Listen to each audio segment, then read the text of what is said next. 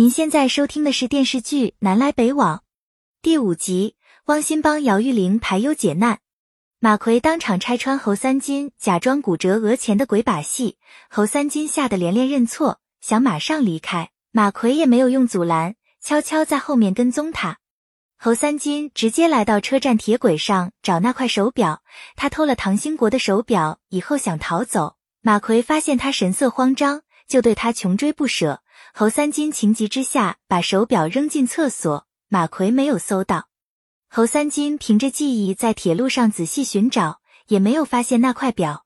马奎站出来指认他，侯三金吓得撒腿就跑。马奎拼命追赶，因为体力不支摔倒在地。侯三金停下来向马奎叫嚣，汪鑫及时赶来把侯三金制服。马奎沿着铁轨继续寻找，汪鑫在夹缝里找到那块表，他刚想蹲下来去拿。马奎大声制止他，用手套捡起来要拿回去录指纹。现在人赃并获，侯三金顿时傻眼了。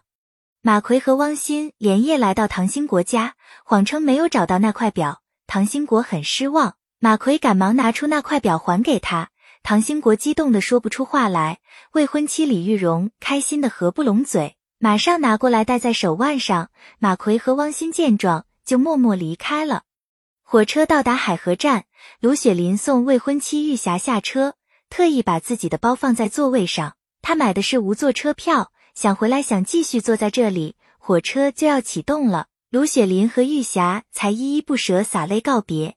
他上车发现座位被占，就让对方起来。那个人不但不让座，态度还很蛮横，两个人一言不合就吵起来。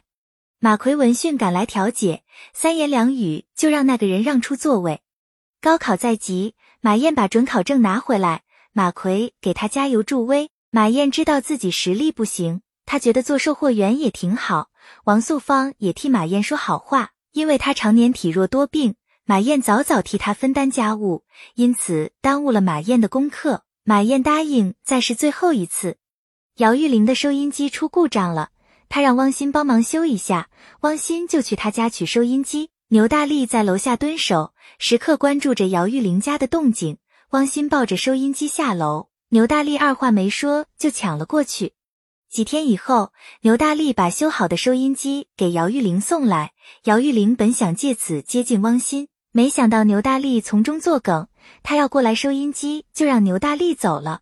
蔡小年第一天换了新制服上岗，乘客们很喜欢这套制服。姚玉玲穿着新制服从车厢扭扭哒哒经过，吸引了很多乘客的注意力。陆红星一眼就看出她把制服改瘦了，忍不住训斥她几句。姚玉玲百般辩解，陆红星却不买账。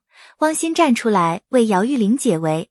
马奎明确讲明制服不能随便更改。陆红星逼姚玉玲把制服改回来，否则影响全车组的奖金。姚玉玲透露，陆红星妻子帮他修改制服。陆红星回家找妻子算账，把缝纫机上锁，罚他一个月不许干活。姚玉玲再次来找陆七改制服，发现缝纫机上锁了，他就去找其他人修改。裁缝让他去买一块同色的布料。姚玉玲向牛大力借布票，牛大力早就没有了，他就去找汪鑫借。汪鑫的布票已经过期了，他就带姚玉玲去商店找马燕借布票。牛大力找人高价买了布票给姚玉玲送来，汪鑫已经帮姚玉玲解决困难。牛大力很沮丧，拉着蔡小年和汪鑫借酒浇愁。牛大力承认他对姚玉玲情有独钟，可姚玉玲对他不冷不热。牛大力提醒汪鑫不要和他抢，汪鑫劝牛大力趁早死心，他和姚玉玲不合适。牛大力根本不听，他非姚玉玲不娶。汪鑫来家里给马燕送布票，他们俩在房间里闲聊。王素芳马上去包饺子款待汪鑫。马奎剁肉擀皮的时候故意很大声，想把汪鑫气走。汪鑫充耳不闻。饺子包好以后，王素芳热情招呼汪鑫吃饭。汪鑫和马奎一家三口高高兴兴吃完这顿饭。本系列音频由喜马拉雅小法师奇米整理制作，感谢您的收听。音频在多音字。英语以及专业术语方面可能会有不准确的情况，如您发现错误，欢迎指正。更多电视剧、电影详解音频，敬请订阅关注。